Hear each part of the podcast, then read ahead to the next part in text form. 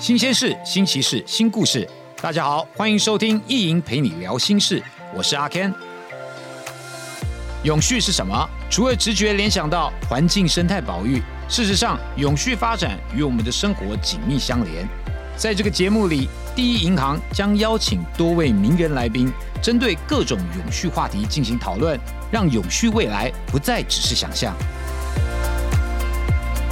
要如何让原本生硬严肃的议题更快速的传递给大众呢？透过有趣的图文创作，也许会是一个不错的方法哦。美术专科毕业，原本只是个普通上班族，阴错阳差把失败的作品转化为替广大上班族疗愈心情、宣泄情绪的代表，也让自己的职场生涯朝向决然不同的方向来前进哦。在第一期的节目里面，我们邀请到第一银行的好朋友作为开场嘉宾，让我们一起来欢迎今天的来宾。职场图文作家，我是马克，欢迎你。Hello，Ken 哥，谢谢呃线上的听众朋友，你们好，我是马克。跟大家报告一下，我是马克，他非常非常的高，好吗？平常你要是在网络上有看到他的照片的话，你看到他本人的时候，你会被吓一跳。请问一下，你的身高是几公分？啊，我的身高大概好了，号称一百九了，对，你一百九哎，对，对我说现在年纪大了，有缩了一点 Oh 有缩了一点对对，一百九。你我平常一讲，我看到你照片的时候，我以为你一百七耶，哦，所以 所以这是什么？看起来我脸很小的，你的脸应该不是高脸，嗯，对，所以所以所以而且而且还有一点就是马克这个角色，感觉起来就是他可能身材上面不是那么的，对，所以我就常说嘛，就网络上充满了欺骗，这样，大家很多看到漫画的马克就觉得哎他应该就是个矮小的受气包，对不对？对，矮矮小小，然后瘦瘦的。但是其实我们今天除了聊你的身材之外，我们主要还是要聊聊你的这个呃创造出来的角色，以及嗯你带给大众的哦，我觉得心灵疗愈，甚至还超过了欢笑哦。有些时候，可能是这样子，我觉得很多呃上班族看我的图文，会得到一点共情，嗯就他觉得 OK，哎，不是只有我发生这样的事，对呃原来马克的漫画里面也呈现出我的故事。是然后有次在看到可能一些留言啊、一些互动啊，就是啊，我并不孤单，嗯他就会觉得被疗愈到。对对有共感，有这个世界上还有人了解我。对，知道我今天发生的事情是一个怎么样的心情？嗯嗯哎、就是马克，对不对？那想请问一下，那你呢？是一开始就有想要做这个行业吗？还是说，因为我得到的资讯是你一开始只是上班族，你可能没有想要专心的发展这一块，但呃，因为这个马克的欢迎受到强大的反回响跟欢迎之后，然后慢慢慢慢的就现在变成全职的这个创作者。嗯，其实我在做马克，我觉得一半一半。其实有一部分当然也是无心插柳，当时网络开始所谓的部落格开始出来，嗯所以我们在网络上去张贴自己的作品，它的成本变得非常低。是所以那时候我有一点对职场的不满跟抒发，我就想借由我的画笔啊去呈现出来。是，但当时我有在想，这个到底能不能够成为一个生意？那因为我自己学的也是广告行销，所以我就在想，如果它这是一个品牌的话，我该怎么做？哎呦。所以其实一开始我确实有想过一些，好，我要怎么设定多长时间，我要做些什么事，然后要有什么停损点，啊。然后我要先哦去接案子赚钱，能养活我去创作。对对对对对。那其实也就是这样子，再加上一些我觉得一些机运吧，嗯。然后呃，就慢慢让马克这个品牌成为上班族的一个代言的角色。当时在呃职场里面的一些呃经验，或是跟人的一些互动，确实成为我之后在创作上非常重要的灵感来源，这是真的。对，没错，所以我们都看到，就是 真的，呃，其实有几位图文作家，我都觉得我自己都蛮喜欢的，当然包括您在内哦，因为你们创造出来的角色能够讲出大家心里面的声音嘛，对不对？比如说马克一开始就是好像 他是他是好像有一点要被遗弃的小角色，是不是？但他如何变成一个主要的角色？一你一开始就设定马克就是主角了吗？其实是，其实那时候我在想过，嗯，其实马克这个概念当时是我对一个公司的提案，对，然后我觉得，哎，这个台湾人上班族那么苦，嗯那台湾又看日本有岛根座，哎，美国有戴伯特，是，那台湾怎么没有一个代表的角色可以帮上班族抒发？所以那时候其实我把这个概念提给一个一个企业，嗯，那我觉得这个点子很棒，但他们其实没有接受。那后来没我就有接受，对，都可能觉得啊，这个太太遥远、太复杂、太我们没有预算。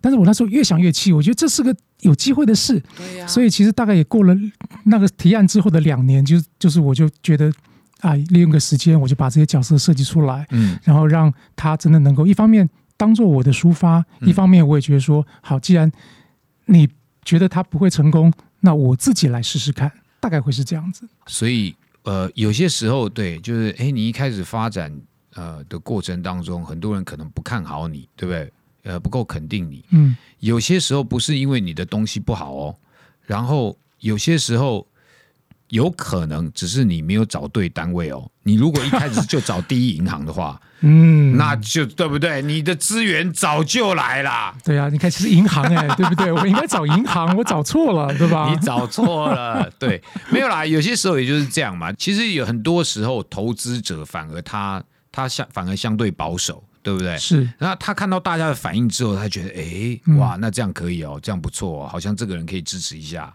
确实是这条，路是通的，这样。确实是。嗯嗯其实创意跟生意其实他们是相辅相成的，是但是其实有时候创意有创意的考量，生意有生意的考量。对我在听你讲话的感觉啦，我就觉得你对于这个工作或者是职场都非常的了解，而且我最喜欢的就是为什么会对你的角色人物都印象深刻的原因，是因为你都会有一些京剧，而且都会有一些双关语，然后带来一些幽默。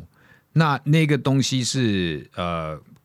我觉得任何人看了感受都是很强烈的，对不对？这个是怎么样？这是你自己在家里面坐在那边，嗯，讲一讲讲一讲，然后写出来的，还是你去参考谁讲的话，还是到底是怎么样？你有一个智囊团，还是呃？其实当然在创作的过程，其实还蛮多，还是呃想梗，还是我在想了。哦，那当然，收集一些素材跟一些可以发挥的方向，我的同事们会提供我一些意见跟想法。嗯但是把这些东西转换成一个有趣的呈现，这个比较多还是我在做的事。嗯那说这些京剧，但其实我当然也是常常会去偷看别人的京剧，看别人啊你怎么讲、去对应它，然后有押韵，然后用什么东西去比喻，大家就会比较好了解。嗯对，比如说可能我也写过，这嗯大家都说这个靠脸吃饭，我说靠脸吃饭不长久。嗯靠不要脸吃饭，天长地久。对，其实像这种东西，我是在抒发一些呃，你这我要，现在我是开始偷你梗了，好，现在写下来。就说这些东西，西大家呃是有感觉，只是当你去把它用一个简单的图跟文消化过之后，大家其实那个共鸣度会更强。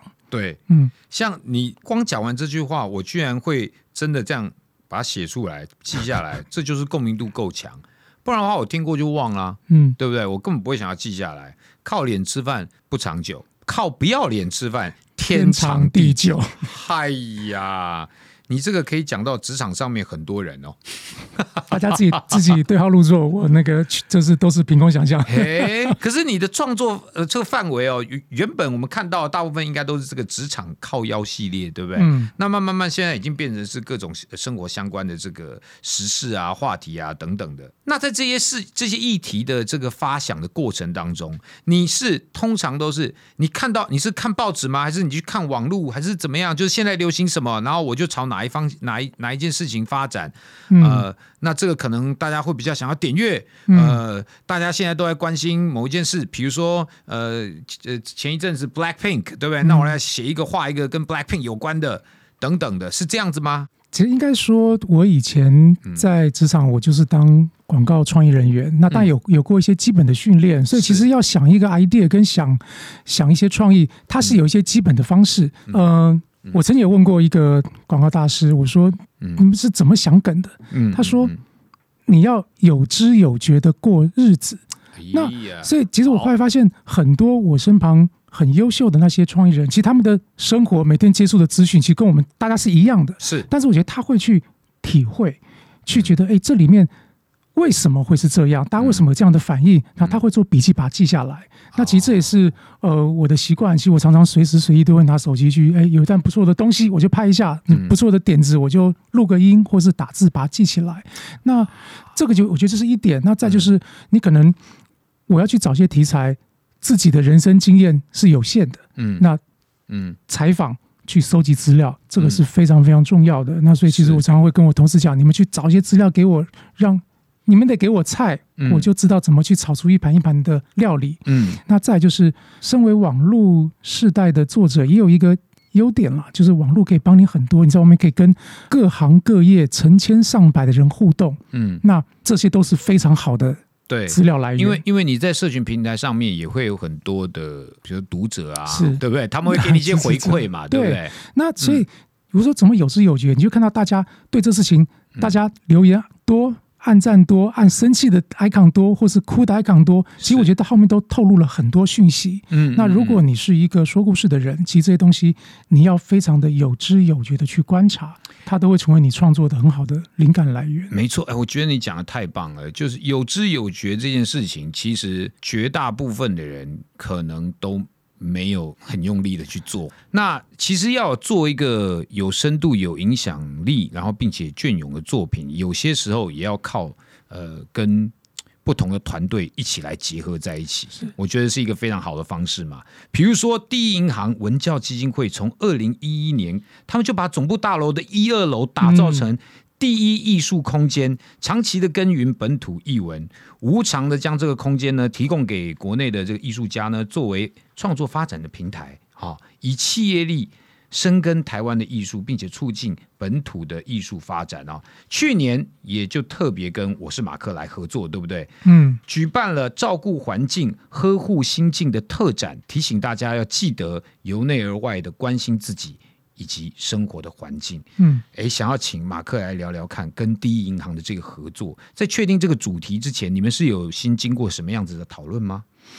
嗯其实那时候呃，受到第一银行的邀请，那时候希望哎，我们有个空间。那时候我本来就是很特别，怎么会在银行的一楼会有一个这样子的空间？对呀、为什么？银行不是应该要铜臭味重一点吗？结果它的是 艺术气息还挺艺术。气息蛮高的，所以其实那时候我就在思考说，我又是在调侃职场为主的一个创作者，那我要怎么样在一个企业里面去放我的作品？但那时候我正在正在伤脑筋的时候，其实是第一银行的。窗口直接跟我说：“哎，马克，其实我们很喜欢你的绿丝鼠系列，因为当时其实我正在针对全球暖化的议题去做了一系列的创作。嗯嗯他说嗯。我们想用这个议题来做切入。当时我到现场去看一下展览的空间，嗯。我赫然发现，在第一银行的总部，它是很多年的一个旧的建筑，哦，但是有、嗯它是绿色有历建筑史的建筑，但它却被评选为绿建筑。就是我觉得这个要做到其实不容易，因为在早期的的的建设的时候，其实他不会考虑到这么多。这么多，嗯但这一个总部，它居然借由后面的可能努力或是去调整，嗯嗯嗯嗯让这栋大楼被评选为是绿色建筑。其实那时候就觉得，哇蛮，强的，嗯玩真的，嗯这是玩真的对玩真的，这个就让我觉得很印象深刻。我就说啊，难怪你们会想要合作律师署这个议题。嗯嗯，然后当时我就想说，这个这么硬的题目，大家会喜欢、有兴趣吗？嗯所以那时候我就想说，人生活其实有一个外在跟内在，嗯那外在就是我们的环境，环境现在生病了、受伤了，其实需要大家去照顾它。当你把环境照顾好，嗯它会影响到我们自己内心、我们的心境。那有个好的环境跟好的心境，我觉得这两个好像是可以搭配的。所以那时候我就借由这个去延伸到这个主题，这样子。哦，是这样子。哦，就有一种，哎，你这个很好，由内而外，由外而内，对对不对？嗯互相影响。嗯，所以你做的这些还是一样哈、就是不管是什么样的议题也好，你都会带幽默感在里面。而且我必须要讲，幽默感还是有很多种嘛，你也有某种讽刺在里面。对，比如说我们有看到你其中一个呃作品是呃北极熊，嗯北极熊妈妈带着他的小孩，嗯然后在地上跑到比较高纬度，因为现在已经慢慢慢慢，他们他们只能往这个陆地上面跑了，嗯对不对？嗯也只剩下陆地了，嗯没有冰了。然后看到地上有一堆草，嗯然后小朋友在问那个北极熊妈妈说：“这个地上绿绿的东西是什么？”然后妈妈 居然跟他说：“哎。”你我们以后可能开始要吃素啦，以后只有这些东西啦，是不是？对，就北极熊，它已经没有办法吃肉，因为没有肉了，你也没有，因为整个环境生态食物链都被破坏了破。坏了。对，嗯，所以其实那时候我看到了这个照片，就是说嗯，对，因为北极圈他们的冰开始融化，连陆地的草都有露出来了。其实这是一个非常可怕的警讯。是那当然，其实你要去直接把这个照片呈现出来，大家看到啊，就是啊，你是恐吓我或干嘛？但我还是希望说，就是能够用一个北极熊的妈妈带着北极熊的小孩，对，就是说，哎呀，这个亲爱的儿子，以后我们可能得吃素了，就是我们没有东西可以吃了，也让用一个比较戏谑的方式去嘲讽这样的议题，也让大家能够印象深刻一点，比较能够吃得下去。哎，你用一些带入一点幽默感，哎，他说不定看了以后反而会被你影响到。就像你讲的，你看的时候可能是笑三秒，但是心里面想了三分钟，对他影响力就变长了。对，其实我觉得这也就是说故事的力量了。那我觉得就是我们这些在网络上创作的人，其实都是努力去说好一些故事，就是把一个大家耳熟能详事情，其实能够用一些不同的方式说出来，感动人，让大家有有反应，这样。是嗯，而且你的这个作品啊，在特展结束之后呢，第一银行其实就把马克的作品移到万华分行楼上的绿色金融教育馆做永久的典藏。哎，嗯，这也太难得了吧！你的作品就是永久性的在那一边。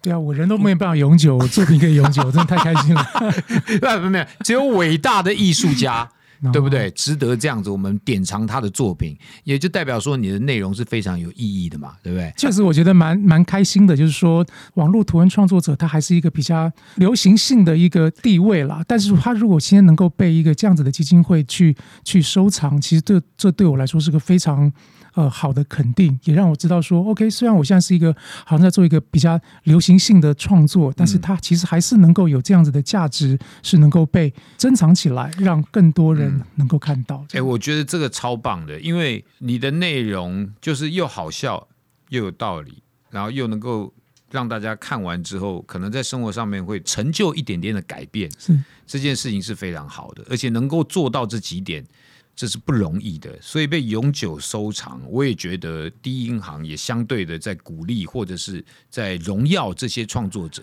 对不对？而且这个第一银行的绿色金融教育馆是我们金融界啊唯一绿色教育场域，这相当不容易，它是唯一的。就是这个场域，就是所有跟绿色相关的，所有跟环保议题有关的，教育方面的也好，甚至他们还有提供，就是小朋友就是预约制，可以可以让小朋友进去参观，来让他们从小就培养，比如说对于环保的议题啊，嗯。或者是甚至跟环保跟金融结合在一起的议题，嗯。对不对？嗯。的一些知识，嗯，我觉得这真的是蛮好的，从小就做起。是。我觉得也是一样啦，它就等于是一个标杆啦，大家可以看齐啦。嗯。对。所以我觉得，我觉得确实第一银行呃，嗯以一个这么呃资深的企业，我觉得他愿意带头做这样的事情，嗯。我是觉得是是让我在跟他们合作过程中感到很感动的事，是。就是我刚刚讲的，嗯。他是、是玩真的，哇。所以这是我觉得还蛮蛮开心的，嗯。跟能够跟他们合作了。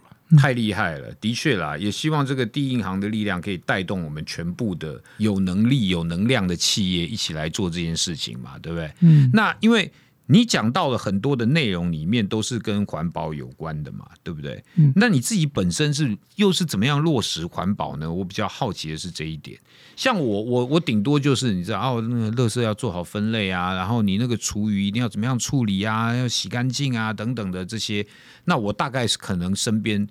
呃，你知道会发生可以跟环保相关的，一般日常里面也大概就是这些。那你是有没有特别去，比如说你有去净滩吗？我一直说，对就像刚刚呃跟哥你讲的，就是嗯即便这么小的事情，我觉得都是正确的。是，就是你不要觉得说、OK 环保跟我太遥远，我我能够做些什么？对、嗯你随手关灯，这就是在替啊地球尽一份力。其实我你知道，我因为我家住十楼，嗯其实我每天早上离开家的时候，我是不会坐电梯的，天我就从十楼一层一层走下来，然后看到灯没有关，我就把每一层的灯给关掉。我也当运动，那我也顺手就把灯给关掉。哇那那其实是这样哦、这个事情，我觉得对我又有利，又省点电。虽然你会觉得，哎，这个能够省多少电，但是其实你就是，如果每一个人都养成习惯这样做，力量你就会让地球离毁灭远一点。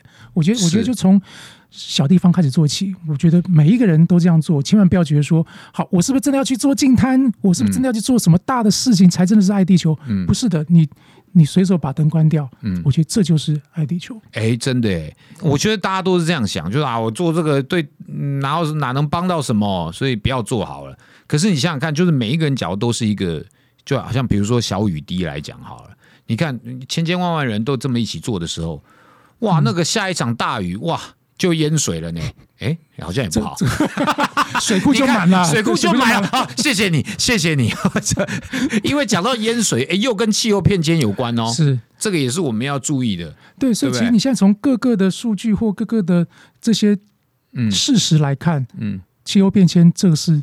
正在发生，而且会越来越严重。如果我们不从自己开始做起，其实其实这个会很快的就影响到大家的日常生活。嗯嗯嗯嗯，对，所以我们其实不是只是聊聊而已，而且我们真心有在这么做嘛，而且也透过这个呃 podcast 的方式来呼吁大家。嗯，在创作过程中，其实真的非常辛苦了，就是你要绞尽脑汁去把这么硬的东西转换过来，要让大家能够有感觉。其实那个是很。艰难的事，嗯，但是当呃作品做出来，我再回头看到这个作品，我就觉得哇，好有成就感，真开心。对，这样的动作就是这样子的成就感，会会成为我一个很大的动力了。是，我觉得是这样。我们有看到你这一阵子有做到这个，身为男人所承受的难，有没有？身为男人所承受的难，嗯，然后从小就有这个不对等的法则。责罚，对不起，对，就是被家长管教的时候，然后那个小朋友小男生就说：“妹妹也有错，为什么只打我？”结果妈妈居然说：“可恶，你居然还出卖自己的亲人！” 妹妹也有错，居然她被罚的更惨，对不对？不对等的 这个责罚。你你下面画的图是有点好玩、有点可爱、有点好笑的，嗯，好，然后有点讽刺的，但是其实是搭配着你想要讲的议题。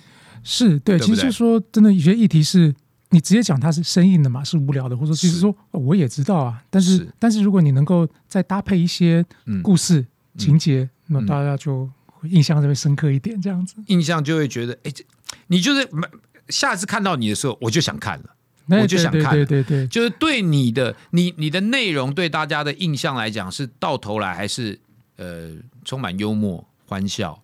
或者是让他们有感觉、有感受的，所以大家在下一次看到你的作品的时候，就自然而然的会被吸引过去。我觉得这个是你成功一个很大的原因啦。谢谢，真的、真的、真的很厉害。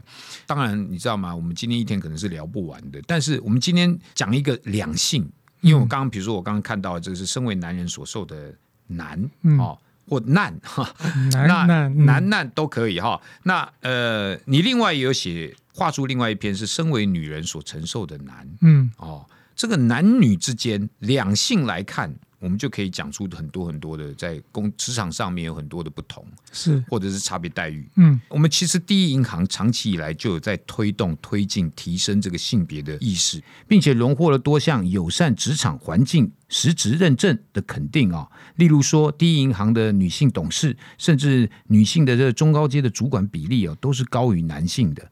而且听说第一银行还会提供员工生育补助，生生育补助对，生第一胎补助十万，生第二胎补助十五万。而且这不是只有限定说你是女性员工哦，你如果是男性员工，你的太太不在第一银行上班，但是你自己本身在第一银行上班嘛，你如果生小孩，男性员工，你我们也是有补助的。哇，那这就真的是。两性平权，两性平权呐，这样子的工作场域就是真的太幸福了，对不对？好，呃，其实我想要问的就是，第一银行还缺人吗？其实我跟马克，呃，也很想要生小孩哦。马克，我们我们我们多多努力一下，看能不能生个五胎十胎。对，哇，我们就靠生小孩赚钱啊！那你还蛮顾当下的，后面还有生完以后还有很长一条路要走，那就跟第一银行贷款。啊啊啊啊！这样是不是啊？一辈子都跟第一银行做连结了哈。不过这确实也觉得，你看，像第一银行会去鼓励，呃，就是对生育这件事情，他是会给补助的。其实这也表示，其实这个企业其实对呃女性的生育，他们是支持的。我们鼓励完真的，对完真的。哎，第一银行完真的，对不对？但的确，我们要聊到的就是这个，在两性上面，嗯，你自己也是蛮有感受的。啊，两性议题真是永远讲不完了哈。那我会觉得，其实我怎么看待这个两性平权的问题？我觉得，我觉得归根究底，也不见得是看男跟女，我觉得是人之人与人之间的尊重。我觉得大家彼此要去尊重对方。那我觉得每个人都有他自己。不同的状况，或是他的强项，或是他的弱点。嗯，那在一个职场里面，因为职场就是汇聚着各色各样的人，对，那大家能够知道看到对方的长处，嗯。而不要一直去放大别人的短处，然后彼此尊重。我觉得这是我自己在看待两性平权这个议题的观念了。嗯。因为我知道嗯。两性要要达到公平，我我认为好难好难的，就是即便可能我自己我都觉得这是我自己，我觉得这是个好难好难的事。是。那但是它虽然难，但它它是必须得去做的。而且我觉得现在慢慢慢慢，的确我们感受到这股力量。嗯这个我也常跟同事讲说，哎，你平权是到底要怎么样发生？它就是比如说你做过的事情，我也可能要做，但我做完了之后，可能我们慢慢要 balance 回来。是我们到底在哪里找到一个嗯平衡点？嗯哦，大家都有差不多的感受之后，它就慢慢慢慢的平衡了，是不是？你你自己的感觉呢我我？同意，因为我觉得确实现在我看到很多的嗯女性意识是是是渐渐的起来，我觉得这是很好的。而且就像我刚刚讲的、啊，我们也许就是仰赖一些大的企业一同一起来发声。是我其实我觉得很多社会议题，像你刚才说嗯环保，或是像两性平权，其实你真的要有一个带头的单位。嗯嗯是那所以我觉得通常大企业确实是一个很。值得扮演这个角色的嗯。人，但是这个也是有时候常常会吃力不讨好。但我也觉得，呃，啊。愿意这样做的嗯。企业也好，个人也好，我都觉得是值得值得尊敬。是，对这个愿意这么做的，就是在我心中就是就拿第一。就是第一了，对，就第一。嗯，嗯，不论不只要论有企业 这么做，它应该就是第一银行了，对吧？所以我，我其实我自己也很嗯希望说，嗯大家会讲两性平权，两性平权。我很希望有一天我们大家是不需要去强调两性平权的。没错。如果有一天我们不再谈论两性平权了，嗯那就代表说这件事情就是 normal，就是正常每一天的日常，我们就不会特别要去讨论，对，对不对？嗯，哎，这个蛮好的，我们就是往这个方向前进嘛，对不对？对。好，那我想要问一下马克，就是接下来哈、哦，你你还会想要创作什么样子的议题？因为我你你接触到环保，你接触到两性，我觉得你对公共议题其实是蛮有感觉的。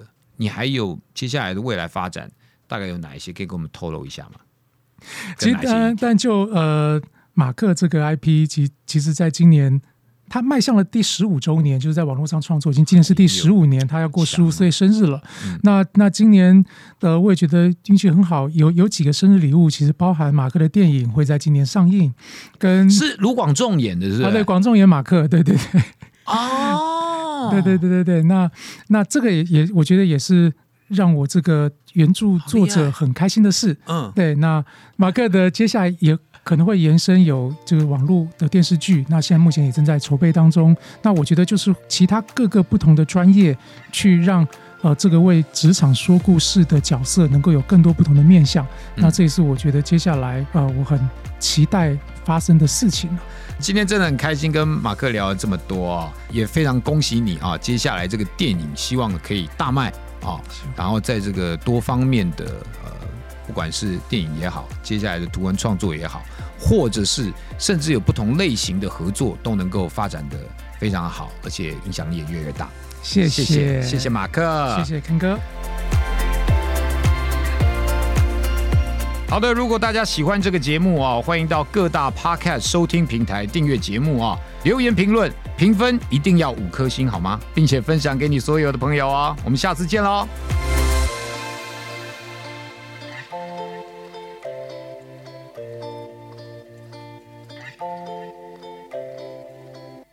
银行长期致力实践绿色金融，成果亮眼。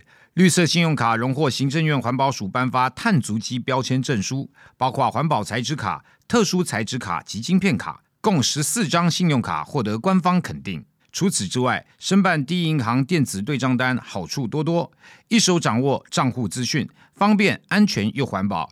第一银行与大家一起珍惜资源，爱地球。第一银行就在你左右，第一银行就在你左右。